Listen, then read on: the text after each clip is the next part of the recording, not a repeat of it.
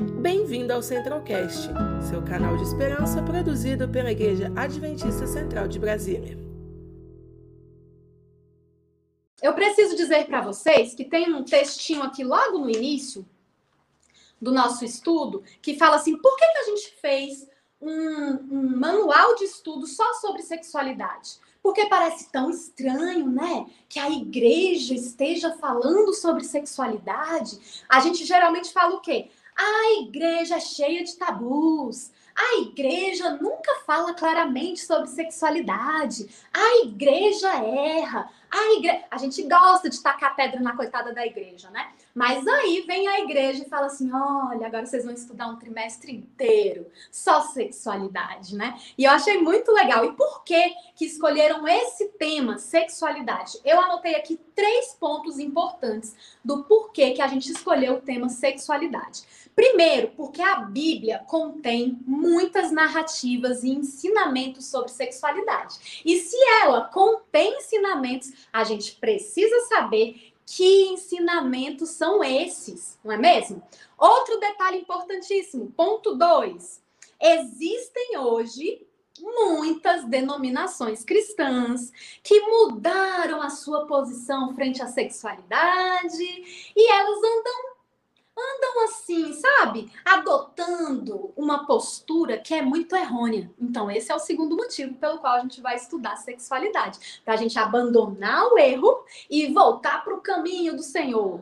E o terceiro ponto é porque qualquer cristão comprometido deseja compreender o que é que a Bíblia fala sobre sexualidade. E eu tenho certeza que se você está aqui, você é esse tipo de cristão.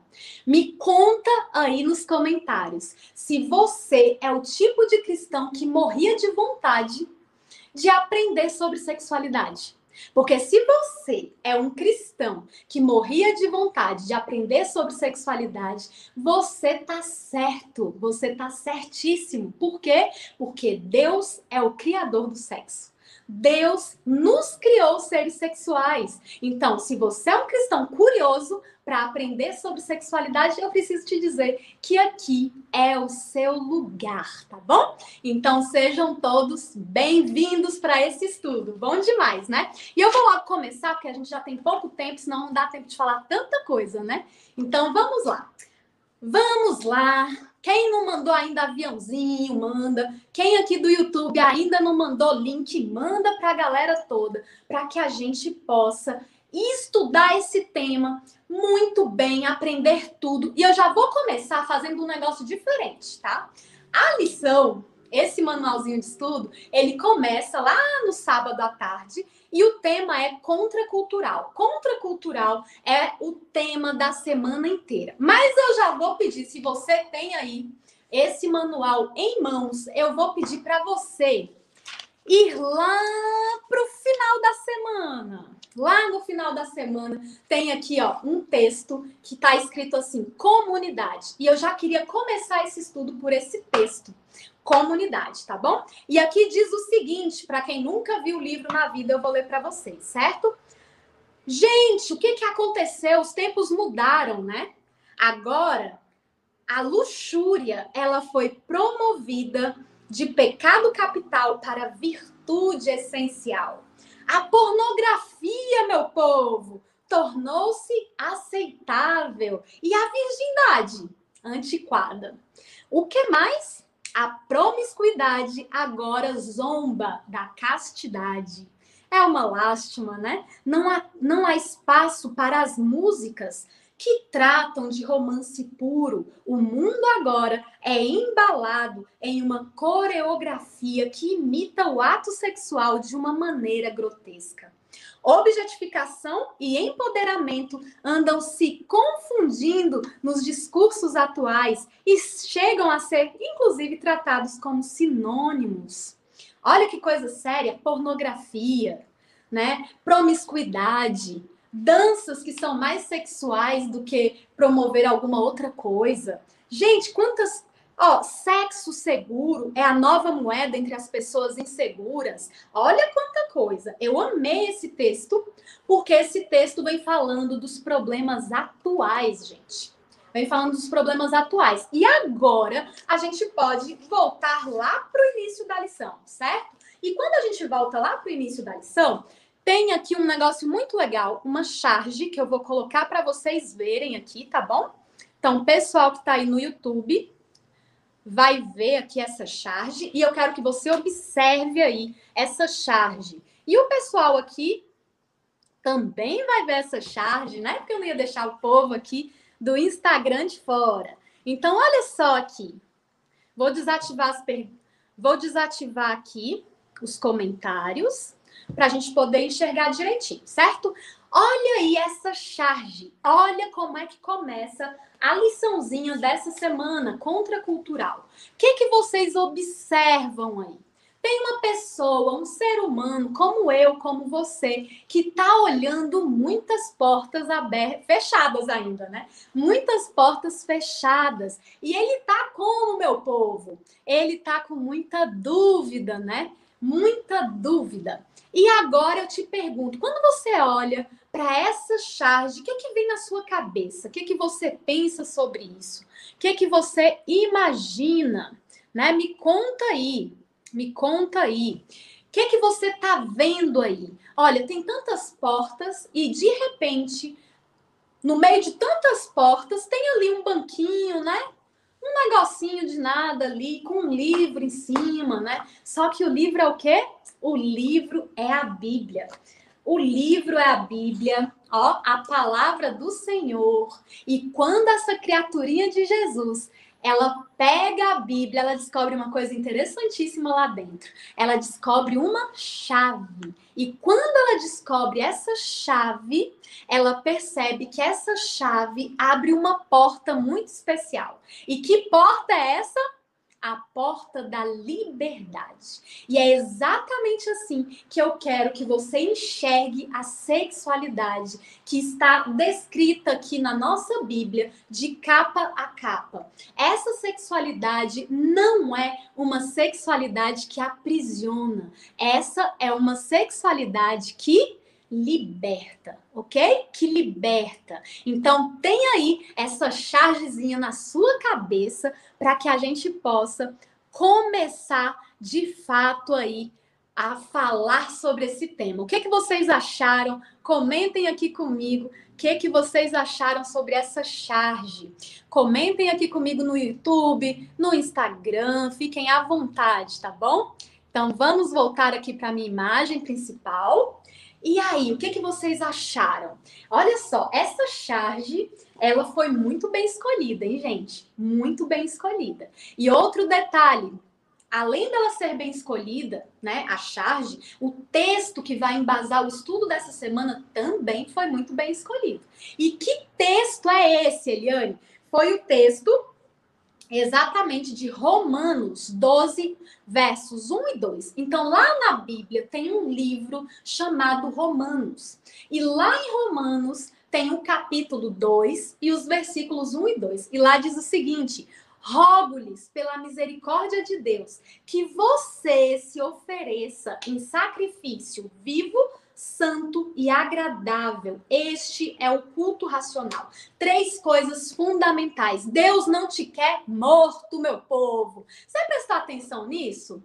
Vocês prestaram atenção nisso? Deus não nos quer morto. Ele quer que a gente esteja como? Deus quer a gente vivinho, tá? A gente, Deus quer um sacrifício vivo, mas Deus não quer só vivo. Não basta você estar tá vivo. Você precisa é, ser santo. E quando a Bíblia traz o aspecto da santidade, ela está trazendo um aspecto, não que você nunca vai pecar, mas que você é uma pessoa separada, que você é uma pessoa escolhida de Deus. Então, olha que legal, Romanos, né, lá no capítulo 12, no versículo 1 e 2, vai dizer que Deus quer você vivo, santo e agradável. Então você precisa ter vida, vida em abundância. Você precisa sentir que você não é qualquer pessoa, você é uma pessoa separada. Você é uma pessoa que tem um propósito na sua vida. E Deus quer que você seja uma pessoa agradável. Então, cristianismo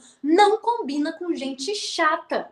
não combina com gente arrogante, não combina com gente insuportável, porque Deus quer que você seja uma pessoa agradável. Ficou claro aí os três aspectos que Deus espera de nós? Ficou claro? Me diz aí, manda uns coraçõezinhos, diz eu entendi, Eliane, ficou claro. Fala aí para mim. E esse é o versículo 1, mas lá no versículo 2 de Romanos 12 diz assim, ó: não se amoldem, não se amoldem ao padrão desse mundo, mas transformem-se pela renovação da sua mente. Olha que coisa fantástica.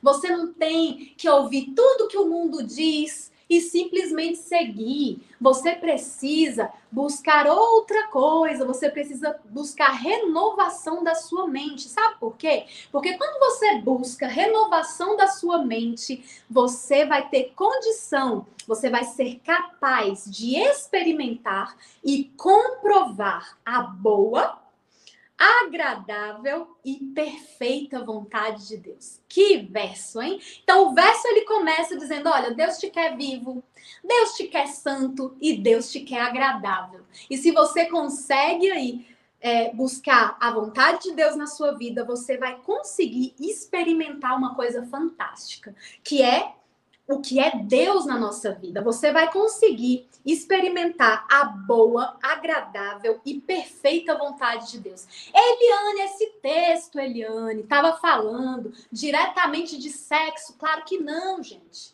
Não estava falando diretamente de sexo. Mas você entende que se nós fomos criados por Deus, seres sexuais, é lógico que o sexo também tem que ser vivo, santo e agradável, porque ele faz parte de nós, tá bom? Tá tudo certo. E aí a gente começa a pensar o seguinte: não sei você que estudou a lição, dividam aí comigo, mas quem estudou a lição encontrou um conceito sobre sexualidade? Me conta aí, você que estudou a lição, você conseguiu encontrar um, um conceito de sexualidade? Me conta. Eliane, a Milena tá falando aqui, bem pertinente diante de tanta polêmica que estamos presenciando nos tempos atuais, né? Sim, a gente precisa conversar sobre sexualidade. O objetivo é que a gente aprenda sobre esse tema. E aí eu estou te perguntando: você conseguiu encontrar aí na lição, né? Eu vou ver quem estudou, porque eu sou professora, hein, gente? Você conseguiu encontrar um conceito de sexualidade? Um conceito de sexualidade? Olha, eu quero te dizer que não tem um conceito de sexualidade. Eu sei que você demorou aí para responder, né? E aí você teve gente que me colocou aqui, Eliane, eu não, achei o conceito de sexualidade. E teve gente que falou, eu achei, então me mostra, porque eu não achei esse conceito de sexualidade, tá bom? Por que, que aqui na lição não tem um conceito sobre sexualidade? E isso está muito bem explicado na lição de domingo.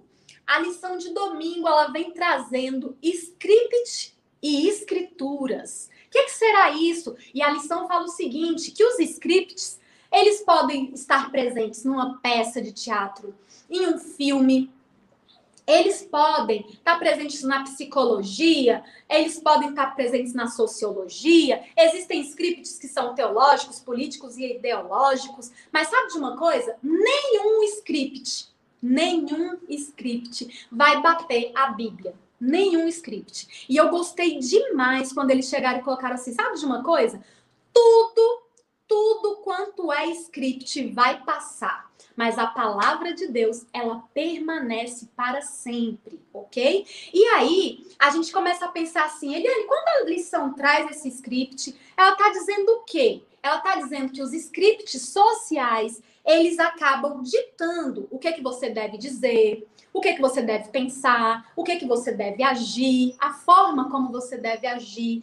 E aí a gente está falando assim: não, a gente precisa ter cuidado, porque não é todo script que é válido. E o que, que a lição traz? Existem scripts e existe as escrituras. As escrituras são válidas, os scripts não são válidos. Inclusive, e eu achei isso aqui fantástico, gente Inclusive, quando a lição traz assim, ó, existem líderes, existem líderes que podem moldar esses scripts. E não é porque o líder está tentando moldar o script que esse script é o ideal. Pode acontecer.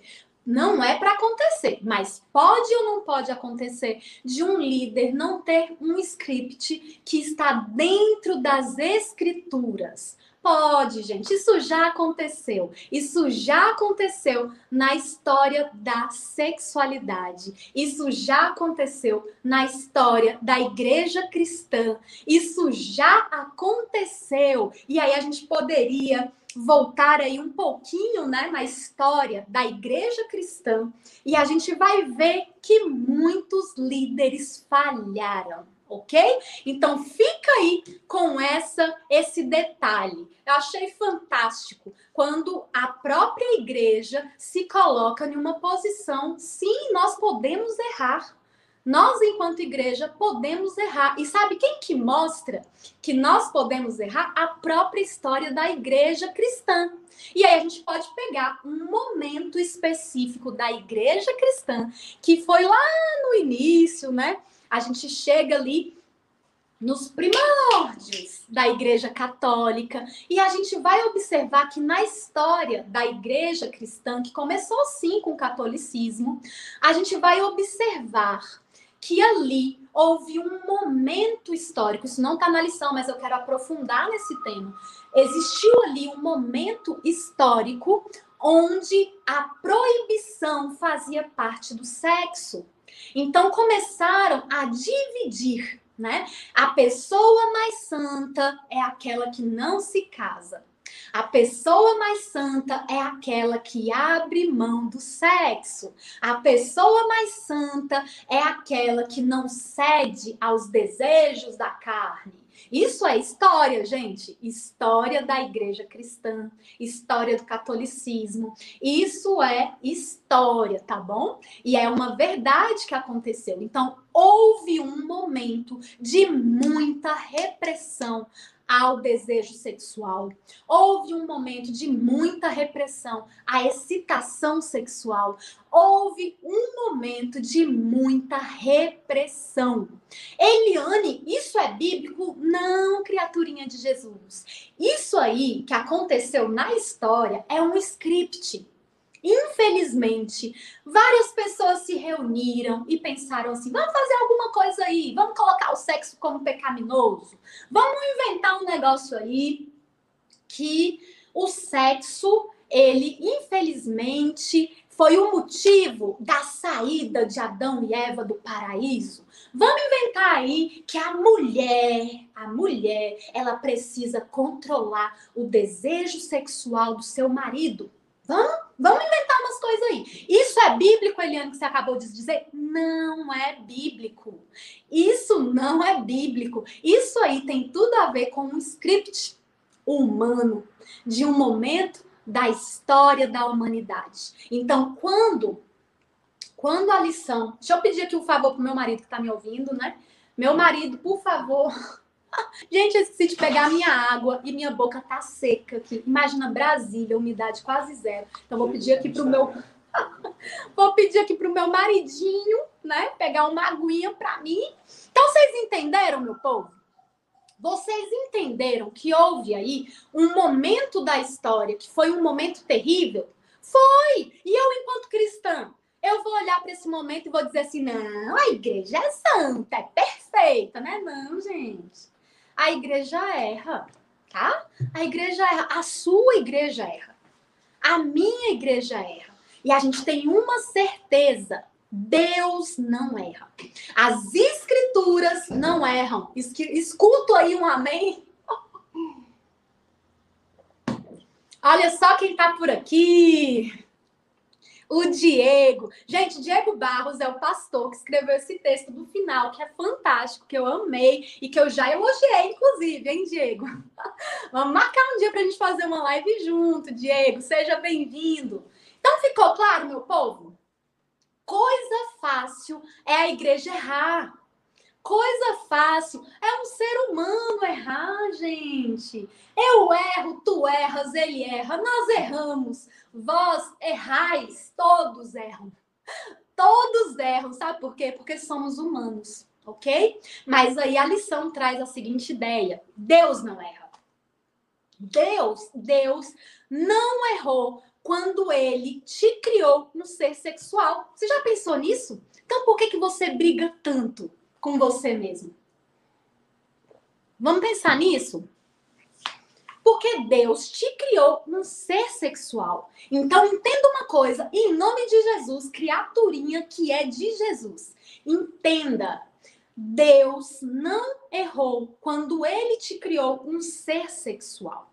Deus não errou, tá bom? Tá tudo certo com Deus, tá tudo certo com as escrituras e tá tem muita coisa errada com o ser humano que não compreende as escrituras. Tem muita coisa errada com o ser humano que faz as coisas tudo ao contrário, tá bom? Mas Deus não erra nunca. Esse é o meu Deus e esse é o seu Deus, tá bom? Mas eu comentava com vocês sobre o conceito de sexualidade que não está na lição, eu vou trazer para vocês um lindo conceito de sexualidade que está aqui no meu livro, tá bom? A gente já entendeu que Deus não erra, a gente já sabe que Deus é perfeito, e aí a gente vai voltar aqui e entender o que é sexualidade, certo? Sexualidade humana. O que, que, é isso? Para a Organização Mundial de Saúde, a sexualidade é parte integral da personalidade de cada um. É uma necessidade básica, é um aspecto do ser humano que não pode ser separado de outros aspectos da vida. A sexualidade não é sinônimo de sexo, ok? Entenderam essa parte?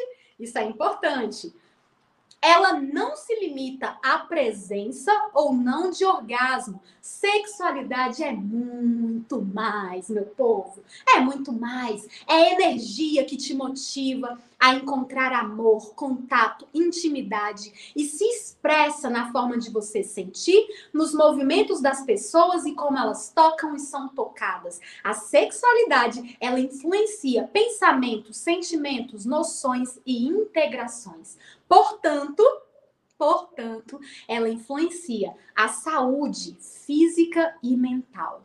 Caramba, que conceito! Que conceito? Que conceito é esse, Eliane? É o conceito de sexualidade segundo a Organização Mundial de Saúde, ok? Então, quando eu olho para esse conceito, eu preciso que você que está aqui entenda uma coisa. Você, como ser humano, é um ser sexual, independente de você fazer sexo ou não. Quando nós somos gerados, já somos gerados seres sexuais. Nós, quando morrermos, vamos morrer seres sexuais, ok? Então eu sou o ser sexual do meu nascimento até a minha morte e tá tudo certo. Deus idealizou assim. Então, quando vocês pensarem em sexualidade, vocês vão imaginar sempre uma grande pizza ok? Vocês vão imaginar uma grande pizza dividida em oito pedaços, certo? Oito fatias de pizza. Se você imaginar essa pizza, o sabor dela é sexualidade. Ok? Então, o sabor dessa pizza é sexualidade. Mas tem uma fatia da sexualidade que tem tudo a ver com a sua personalidade. Tem outra fatia da sexualidade que tem tudo a ver com seus sentimentos. Tem outra fatia da sexualidade que tem tudo a ver com a forma como você interage com as pessoas. E nada disso tem a ver com sexo. Você entende? Então, uma dessas fatias é a parte sexual. Uma dessas fatias é o momento ali de intimidade profunda que vai acontecer entre um homem e uma mulher. Para quê, Eliane? Para gerar prazer. Porque Deus nos quer de uma forma viva, santa e feliz. Ok? Ficou claro? Sexualidade é essa pizza inteira, mas eu tenho uma fatia, uma fatia dessa pizza chamada sexualidade, que tem a ver com sexo, ok? E a Isabela chegou atrasada, perdi muita coisa, claro que perdeu, Isabela, perdeu metade da vida, mas calma que você vai se encontrar, tá bom? Outro detalhe super legal. Sexualidade é energia que nos motiva, ok? Eliane, tô solteiro, eu tô doido pra casar. Calma, meu filho, você tem sexualidade, você tem uma energia que te motiva para a vida e isso é energia sexual, tá bom? Então a gente tem energia sexual estando casado, estando solteiro, qualquer jeito, a gente tem energia sexual. E isso não significa fazer sexo. Aliás, eu preciso dizer uma coisa para vocês que estão aqui. Ninguém morre por falta de sexo. Ninguém, ninguém vai chegar e vai falar: estou morrendo, eu tô morrendo, Eliana, eu tô morrendo. Porque eu tô sem sexo, tô sem sexo, tô sem sexo. Eu amo sexo, eu amo sexo. Vou morrer, vou morrer, vou morrer. Nunca vi, gente. Nunca vi nenhum caso. Nenhum caso de pessoas que morreram por falta de sexo. Então, se você não está ativo sexualmente, fica tranquilo que você vai morrer, não, tá bom? Vai ser difícil lidar com o negócio, com a falta, vai. Mas morrer, ninguém morre palavra de uma pessoa que trabalha com sexualidade há 17 anos e nunca viu ninguém morrer por falta de sexo. Ok? Então, quem é professor aí da escola sabatina e vai falar amanhã na classe, vocês vão levar esse conceito de sexualidade. Vocês vão deixar claro que sexualidade não é só sexo, é tudo que você faz, é a forma como você se veste, é a forma como você toca nas pessoas, como você conversa com as pessoas, é a energia que você troca com elas, tudo isso é sexualidade, certo? Então vamos seguir, vamos seguir que vocês estão tudo aí atentos, né, querendo seguir adiante. Então vamos seguir. Quando a lição traz a ideia, né, de entre o reino do norte e o entre o rei do norte e o rei do sul, que é essa lição, essa partezinha aqui, de segunda, gente. Falei, falei, tomar segunda. O que, que ela quer dizer? Ela quer dizer o seguinte: nós, enquanto cristãos, a gente sempre vai estar entre ideologias, entre formas de pensar, entre pensamentos que são de uma forma ou de outra. E aí a lição é perfeita quando ela traz a ideia do dualismo platônico. Que que é isso, Eliane? O dualismo, gente, ele tratava o ser humano como sendo a parte boa do ser humano é o espírito. Ai, o espírito é maravilhoso. Do espírito vêm as coisas boas. Mas olha, o corpo, essa carcaça aqui, só vem coisa ruim. Tá? Então, quando a gente pensa em dualismo, a gente vai pensar em Platão. E quando a gente pensa em Platão, a gente pensa no ser humano dividido em duas coisas: espírito e corpo. O espírito é perfeito, vem tudo de bom. Ah, Eliane, o corpo? O corpo é mazela, é tudo de ruim. E aí a gente olha para isso. Eliane, o que é que isso tem a ver com sexualidade? Tem tudo a ver. E tem tudo a ver com sexo. Vocês já, pensa, já pensaram quando a gente pensa em sexo, vem uma ideia assim: ai, sexo é tão bom. Eu amo tanto a pessoa é um amor, um amor, um amor. O amor é lindo, o amor vem do espírito, o amor é perfeito. Mas quando a gente pensa no sexo enquanto carnal, sensação de prazer, desejo, a gente fica tudo doido, né? E a gente vai assim, meu Deus, Senhor, eu tô pensando em sexo, será que eu tenho alguma coisa errada comigo? Não tem, não tem nada de errado com você. Você é um ser humano integral. O que, que a Bíblia traz? A Bíblia traz a integralidade do ser humano. Você não é dividido em corpo e espírito, não. Você é integral. Você é um ser completo. E isso tudo é muito bom. Isso é Deus. O que é ser humano? É a ideia de Platão, é a ideia do dualismo, que a mente os pensamentos, os sentimentos, eles podem ser bons, mas o corpo é uma porcaria. Tá errado, ok? Então tá errado. Então vamos colocar aí o dualismo como sendo o rei do norte. Mas Eliane, quem é o rei do sul? Ah, gente, o rei do sul. O rei do sul é o ateísmo. E o que é o ateísmo, Eliane? O ateísmo, ele olha para você e fala assim: você é um animal. Você gosta de ouvir isso? Eu não gosto. É você é um animal. Ou seja, você tem impulso, impulso sexual. E se você tem impulso sexual, você precisa saciar esses impulsos. É da sua natureza, né? Dessa sua natureza aí humana, né? Onde você só precisa saciar o seu corpo, ok? E aí, Eliane, quem tá certo? O rei do sul ou o rei do norte? Nenhum. Por quê? O que, que a lição traz? A lição traz que o povo de Deus, ele não vai nem com o rei do norte e nem com o rei do sul. Isso significa, criaturinha de Jesus, que você é de Deus, ok? E se você é de Deus, o dualismo que dividiu você não serve. E se você é de Deus, o ateísmo que colocou você como um ser animal que não tem controle sobre os seus próprios desejos, que você precisa. Eliane, tô com vontade de fazer sexo, vou fazer. Tô com vontade de pegar, vou pegar. Tô com vontade de. Vou... Não, tá errado, tá bom? Então tá errado o rei do norte e tá errado o rei do sul. Criaturinha de Jesus não é desse reino aqui da terra, não. Terrestre, tá bom? Nós somos de Deus, ok? Então, qual é a ideia de Deus? A ideia de Deus é que nós somos seres integrais. Isso, ser ser integral, eu trago aqui até no meu livro, isso é muito importante. O que, é que significa, Eliane? Ser um ser integral. Isso significa que você não é anjo certo? Então, se tem menino aqui, se tem menina aqui pensando, Eliane, eu não posso desejar, eu sou solteiro, eu não posso desejar, eu não posso olhar para a menina e achar ela bonita, eu não posso olhar para aquele cara malhadão e achar ele gostoso, eu não posso. Não, filho, você pode. Sabe por quê? Porque você é um ser sexual. E você tá vivo, você não tá morto, criaturinha de Jesus. Tá bom? Então pensa aqui comigo. Deus te fez um ser sexual, certo?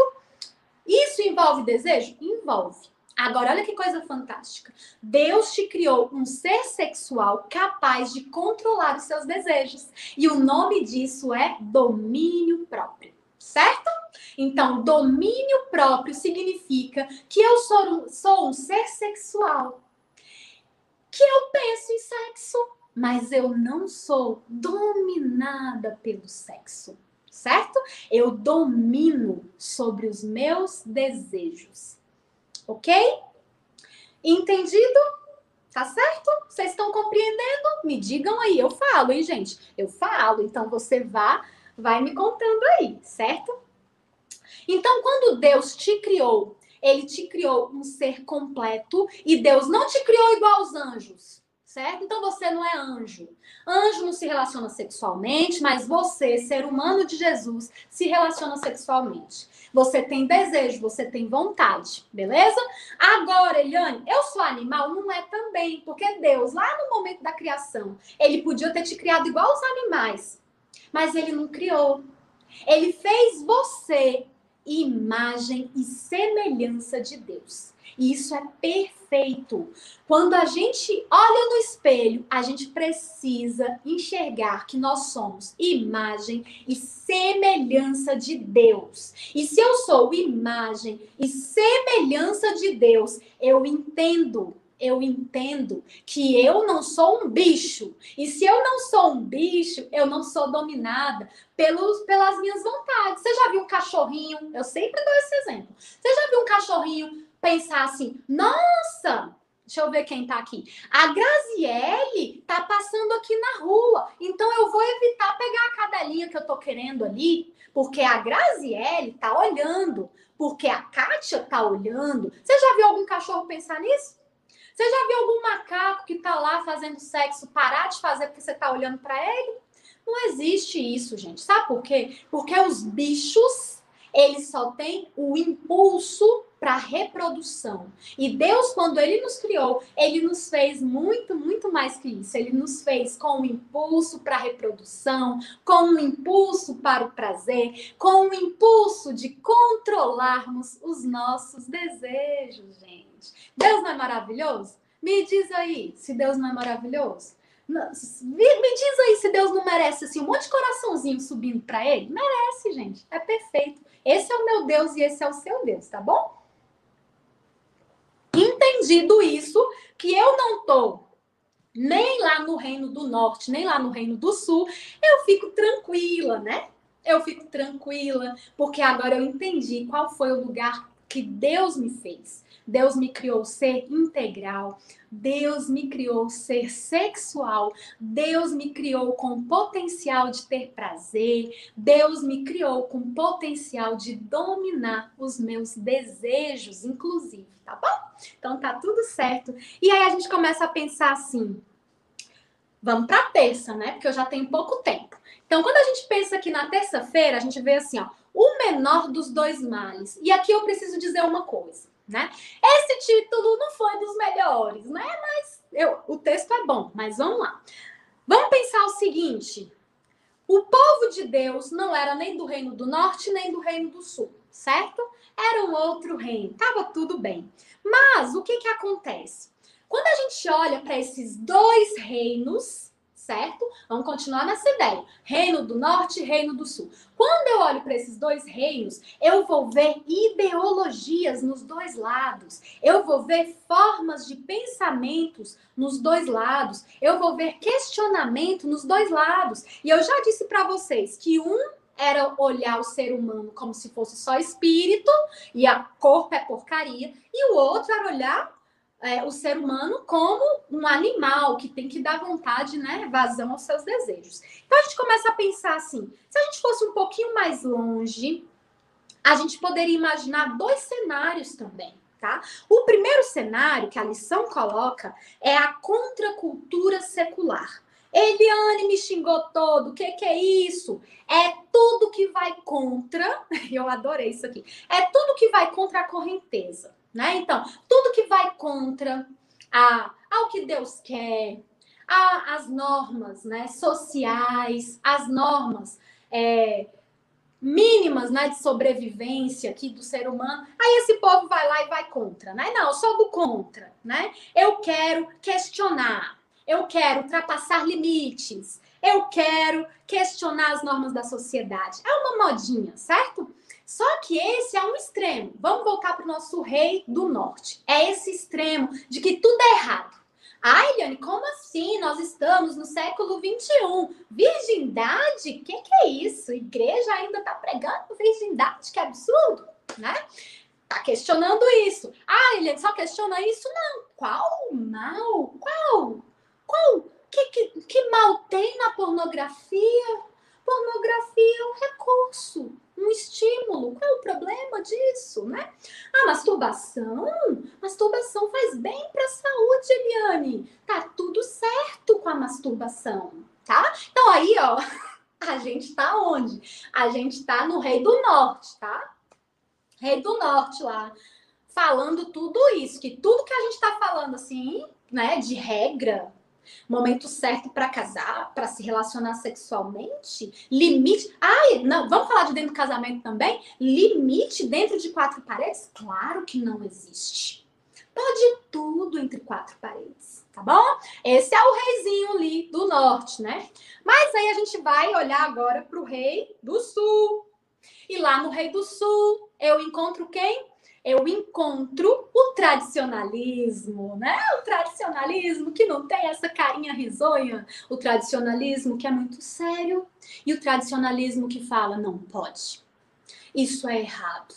O tradicionalismo, ele vira para o solteiro da igreja e ele fala assim: você, solteiro, precisa entender uma coisa: sexo é só depois do casamento. E ele vira para o casado em Cristo e diz assim: você que é casado, você não pode trair a sua esposa ou seu marido. Então, o tradicionalismo, ele vai ficar voltado para proibição. O tradicionalismo, ele vai acabar preservando padrões da sociedade, aí ele tem um ladozinho bom, né? Mas para o tradicionalismo, não interessa se é bíblico ou se não é bíblico. Para o tradicionalismo, o que interessa é o que? Interessa a tradição. Certo?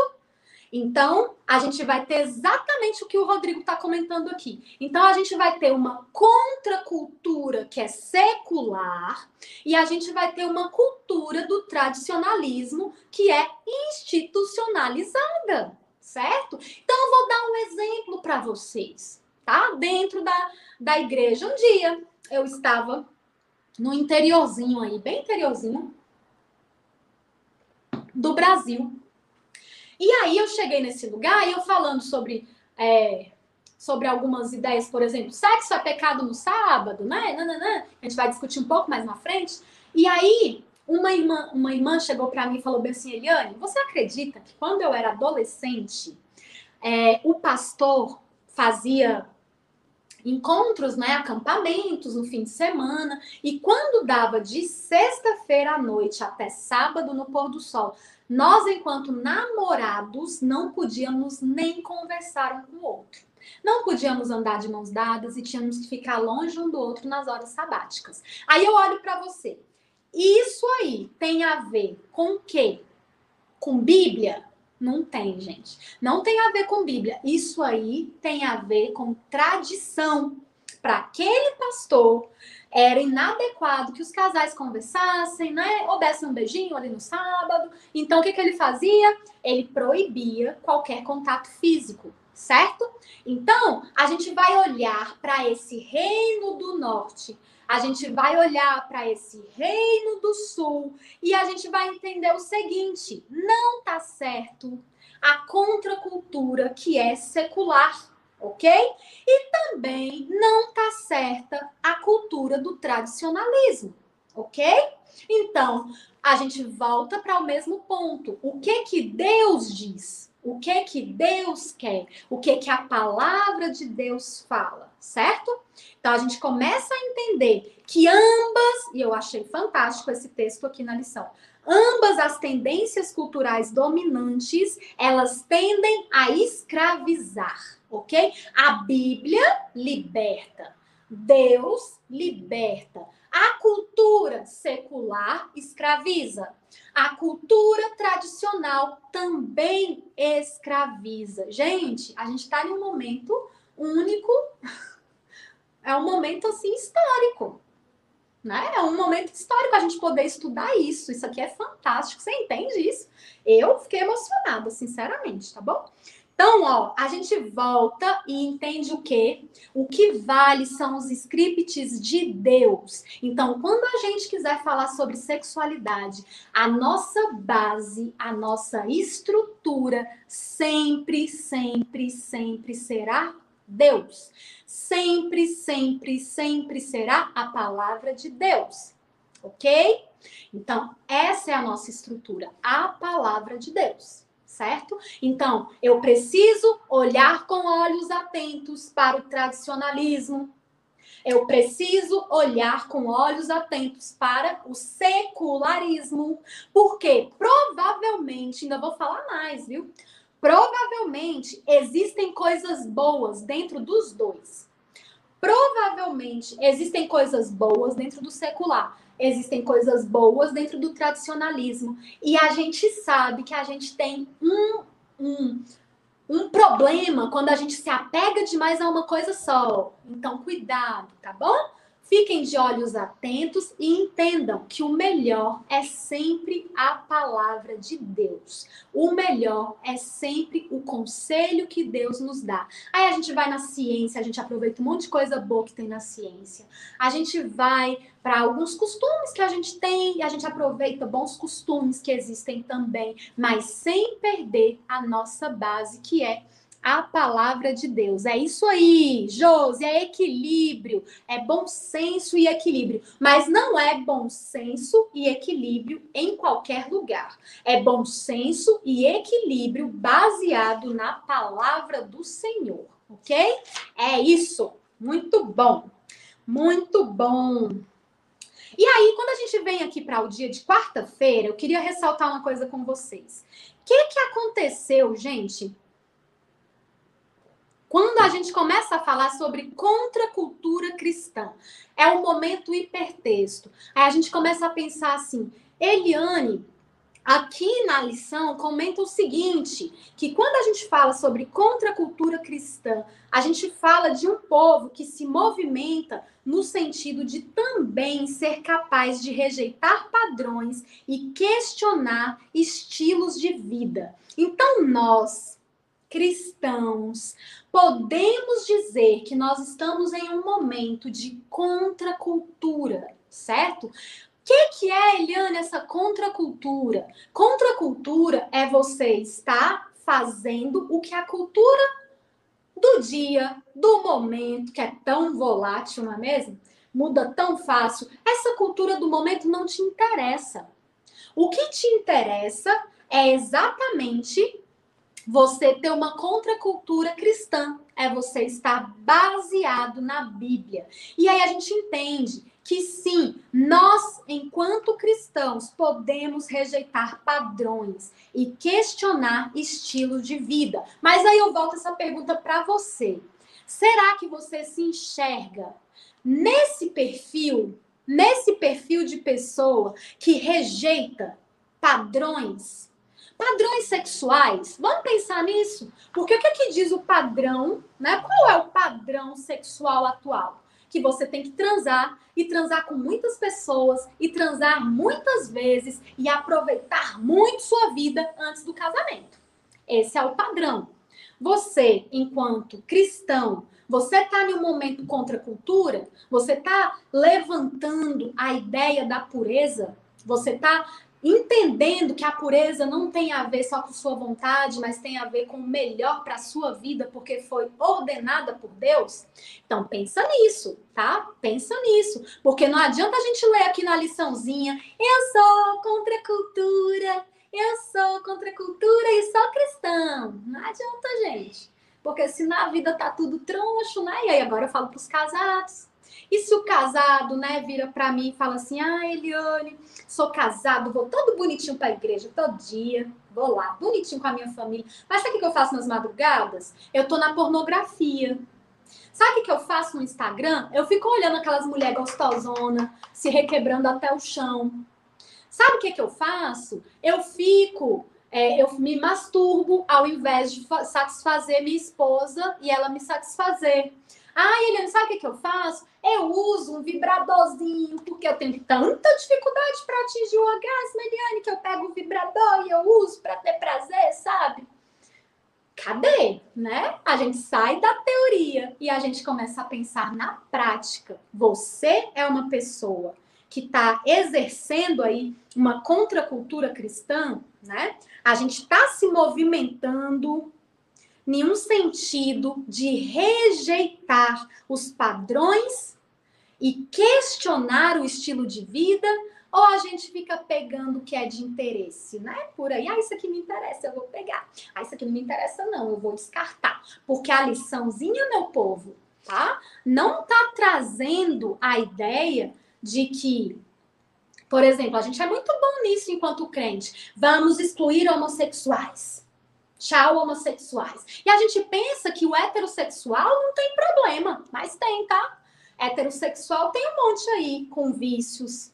Heterossexual tem um monte infeliz sexualmente. Heterossexual tem um monte que não tá sabendo lidar com seus, suas vontades quando solteiro, tá? Então, vamos ampliar as nossas visões, certo? E aqui eu queria trazer um aspecto muito interessante que me perguntaram esses dias aqui no Instagram.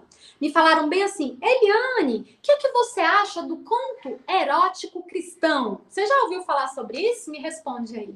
Você já ouviu falar de que existe conto erótico cristão?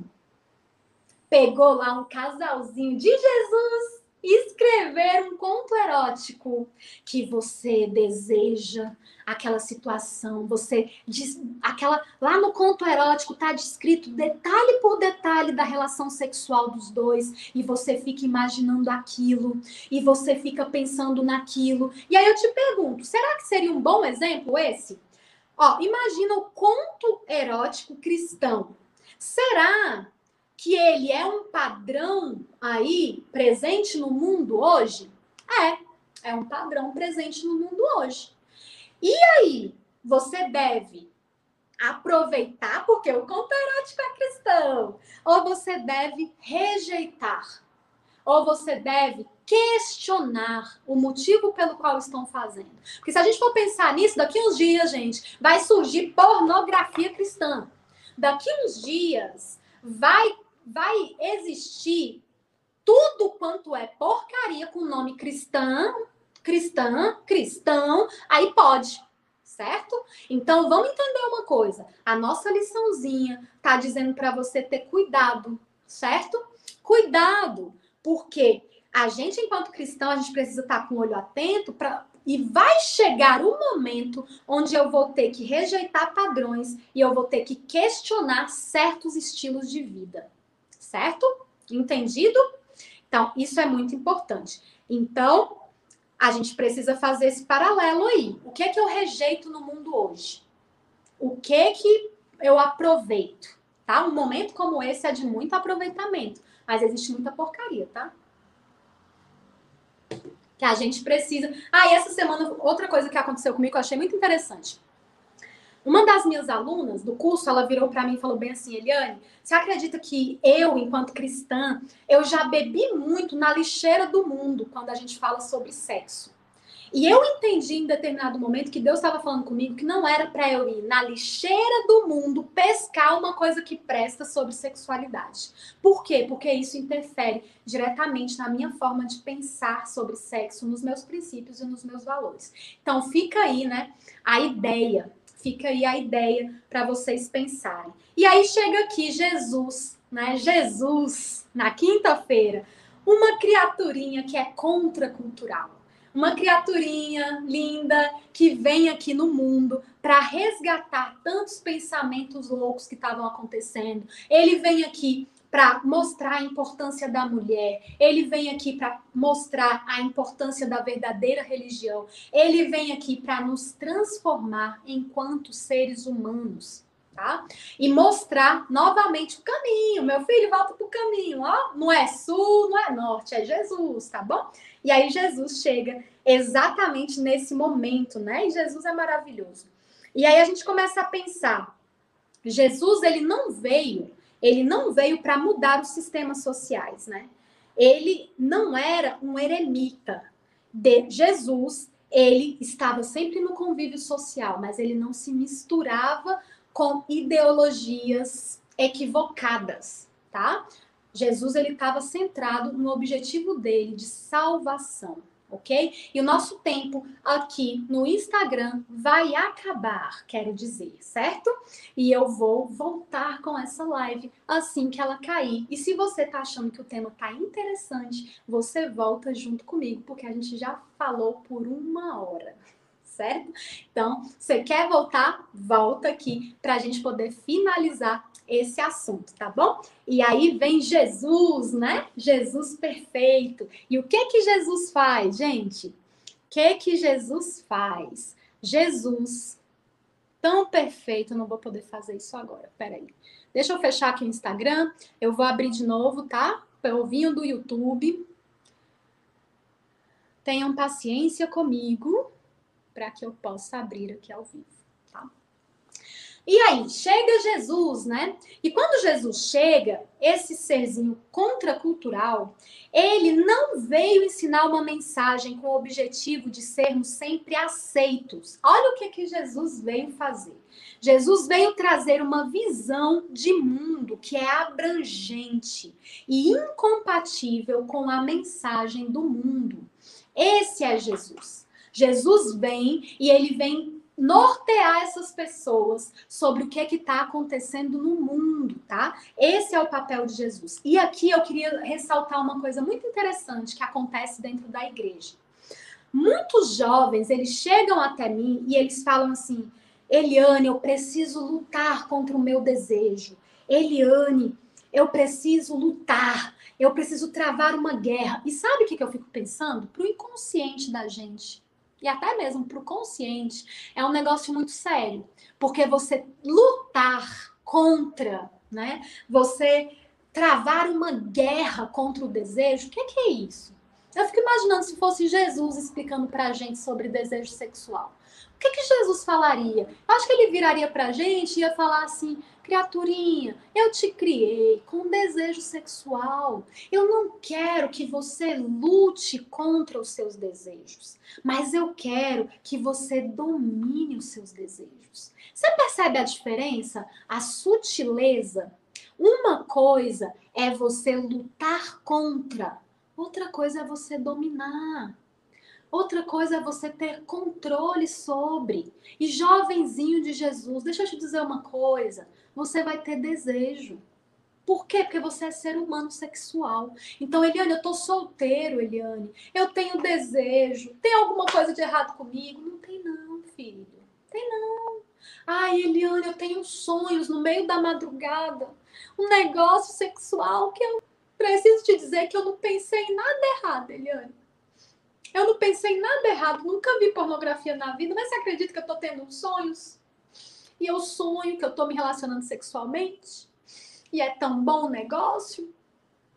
E aí eu te digo, é isso mesmo, porque você é um ser sexual, você vai ter desejo. E eu contei para você logo lá no início que uma das coisas dentro da sexualidade é que sexualidade é energia que nos motiva. A gente tem uma energia sexual. E se você é solteiro, você vai ter desejo sexual. E sabe qual é a forma de você lidar com todo esse seu desejo sexual? É você ter um sonho erótico. É, você não escolhe, tá? Quem é a pessoa que você vai sonhar. Às vezes você vê a cara, às vezes você não vê certo? E aí a gente olha para essa lição aqui e a gente começa a entender assim, caramba, que legal, né? Então, os jovens, eles não precisam ficar lutando contra o desejo. Eles precisam dominar esse desejo. E dominar tem tudo a ver com conhecer. Tem tudo a ver com ter informação. Ter informação que te liberta, então, de hoje em diante, você vai começar a pensar assim: tá tudo bem comigo se eu tenho um sonho erótico. Por quê? Porque é um extravasamento da energia sexual. O meu, o que, é que eu tenho que ficar ligado? Eu tenho que ficar ligado com o que, que eu faço com esses desejos é durante o dia, tá?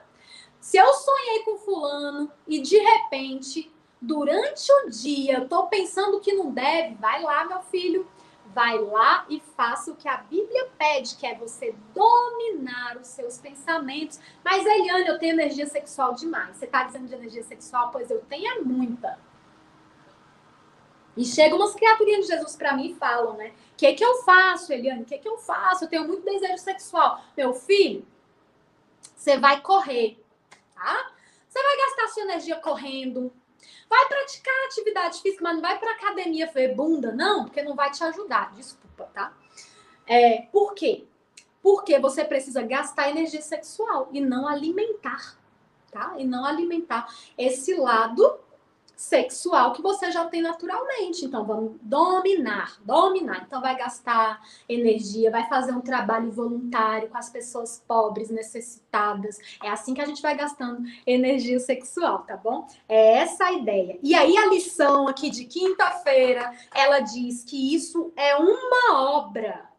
Tá? É uma obra que tem tudo a ver com o poder do Espírito Santo certo? Então, essa obra é Jesus que faz em nós, de conseguirmos controlar os nossos impulsos, os nossos desejos. Isso aí é Jesus que coloca em nós. Tá bom? É o Senhor, é o Espírito Santo. E aí a gente começa a pensar. Tem uma pergunta muito importante aqui na lição. Quem a humanidade reconhece como tendo autoridade, soberania e direitos como seu Criador, Redentor e Deus? E aí eu volto essa pergunta para você.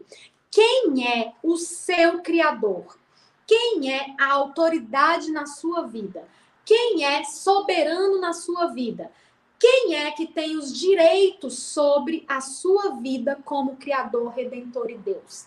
Porque às vezes nós estamos dentro da igreja, mas nós não estamos sendo orientados, guiados. A autoridade que a gente fala, a soberania que a gente executa ou obedece, os direitos que eu escuto muitas vezes não são os direitos estão vinculados a Deus.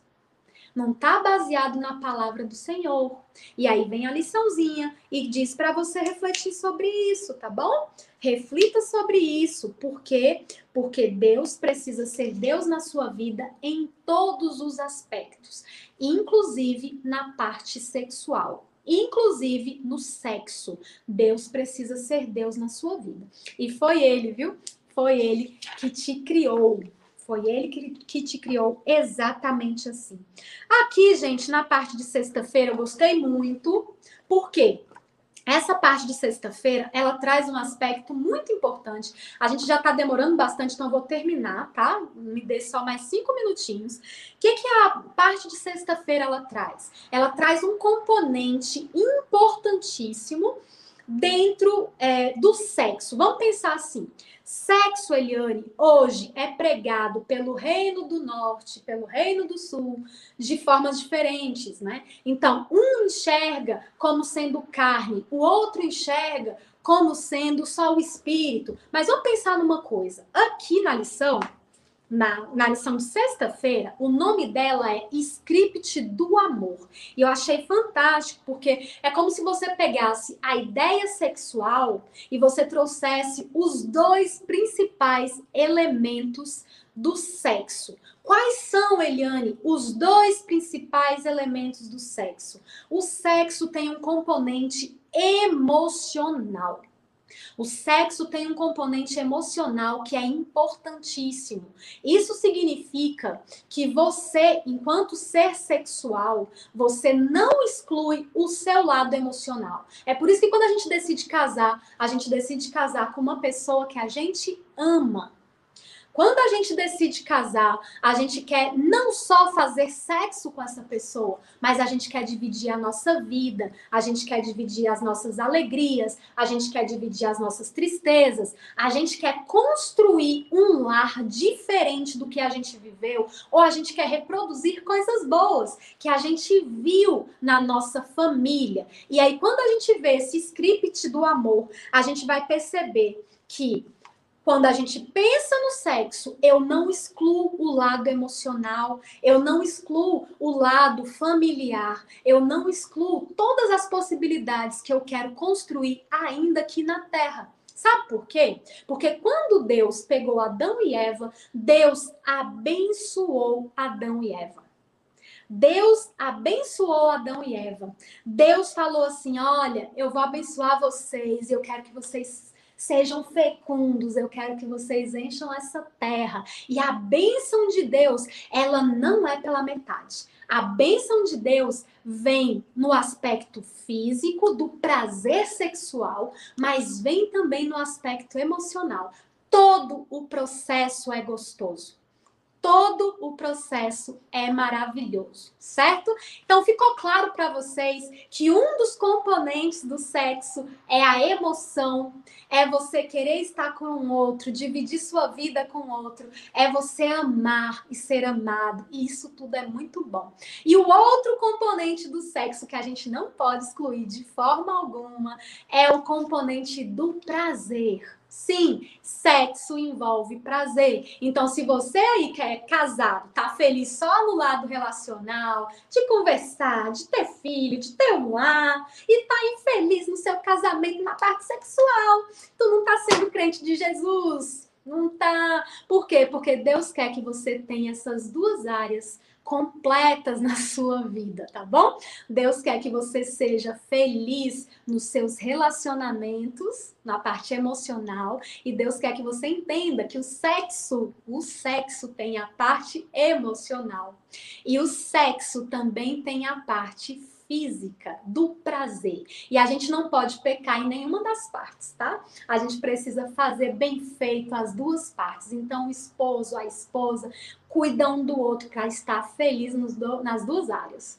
Tá? O solteiro, gente, o solteiro já vai se preparando para ser uma pessoa melhor emocionalmente, melhor fisicamente, para quando casar ser feliz sexualmente também, tá bom?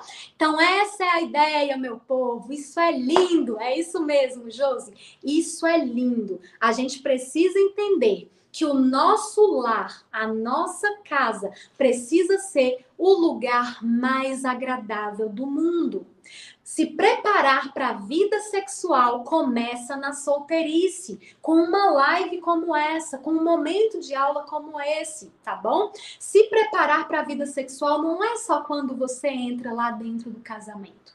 A gente se prepara para a vida sexual com conhecimento, tá bom? Conhecimento, e é isso que a gente está fazendo aqui. Foi bom demais estar com vocês. Me digam aí se vocês gostaram. O que é que vocês acharam dessa primeira lição? O que é que vocês acharam desse momento de estudos? E eu quero te dizer uma coisa: se foi bom, se você gostou, se te enriqueceu de alguma forma, eu quero te convidar para estar aqui semana que vem de novo. Por quê? Porque semana que vem tem lição 2. E qual vai ser o tema, Eliane, da lição 2? Nudez exposta. Então eu acho que a gente vai poder aprender umas coisinhas muito interessantes aqui com essa lição nudez exposta, tá bom? Vou esperar vocês semana que vem. Conheça também nossos outros podcasts, Centralcast Sermões e Centralcast Missões. Que Deus te abençoe.